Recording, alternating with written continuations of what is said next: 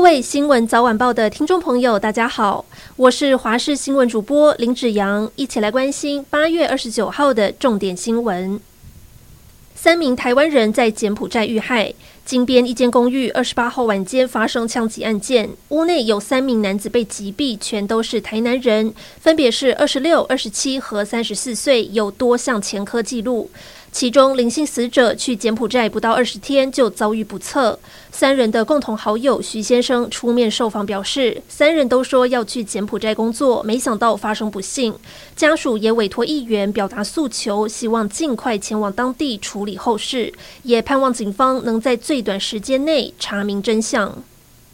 屏东先前传出有多名被害人受骗前往柬埔寨，检警追查发现一名陈姓女子，她是人蛇集团干部，日前混在被害人和旅客之间返国，企图掩人耳目。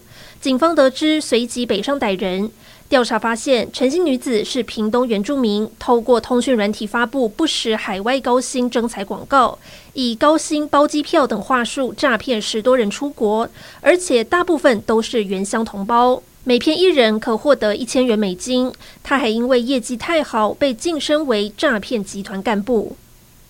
柬埔寨警方又破获一个人蛇集团，救出四十名被害者，同时逮捕四名主管，但其中一人来自台湾。网友靠着他被捕时穿的衬衫，在脸书肉搜到了这一名贵姓嫌犯。他原本在台湾从事房地产工作，后来前往柬埔寨发展，还自称是柬埔寨王子。最近更多次贴文评论台湾的新闻和诈骗救援行动，而现在遭到拘捕，可能会被遣送到中国。有律师表示，依照中国刑法，贵姓嫌犯很有可能被判处重刑，服刑完毕才能回到台湾。关心疫情，BA. 点五本土病例数占比翻倍。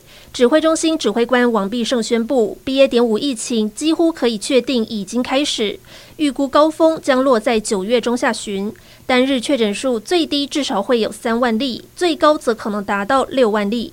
另外，虽然 BA. 点五患者大多为轻症或是无症状，但今天还是出现首例 BA. 点五本土死亡个案。一名三十多岁、打满三剂疫苗的女子发病短短两天，就因为新冠肺炎再加上病变性脑水肿等原因不幸病逝。国际消息：新冠疫情还有乌俄战争造成全球天然气大幅涨价。英国的能源监管机构日前也宣布，国内能源价格上限将从每年大约新台币七万多元调整到约新台币十二万多元。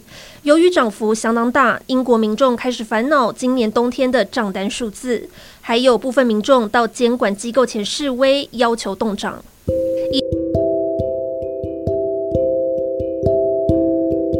以上就是这一节新闻内容，感谢您的收听，我们下次再会。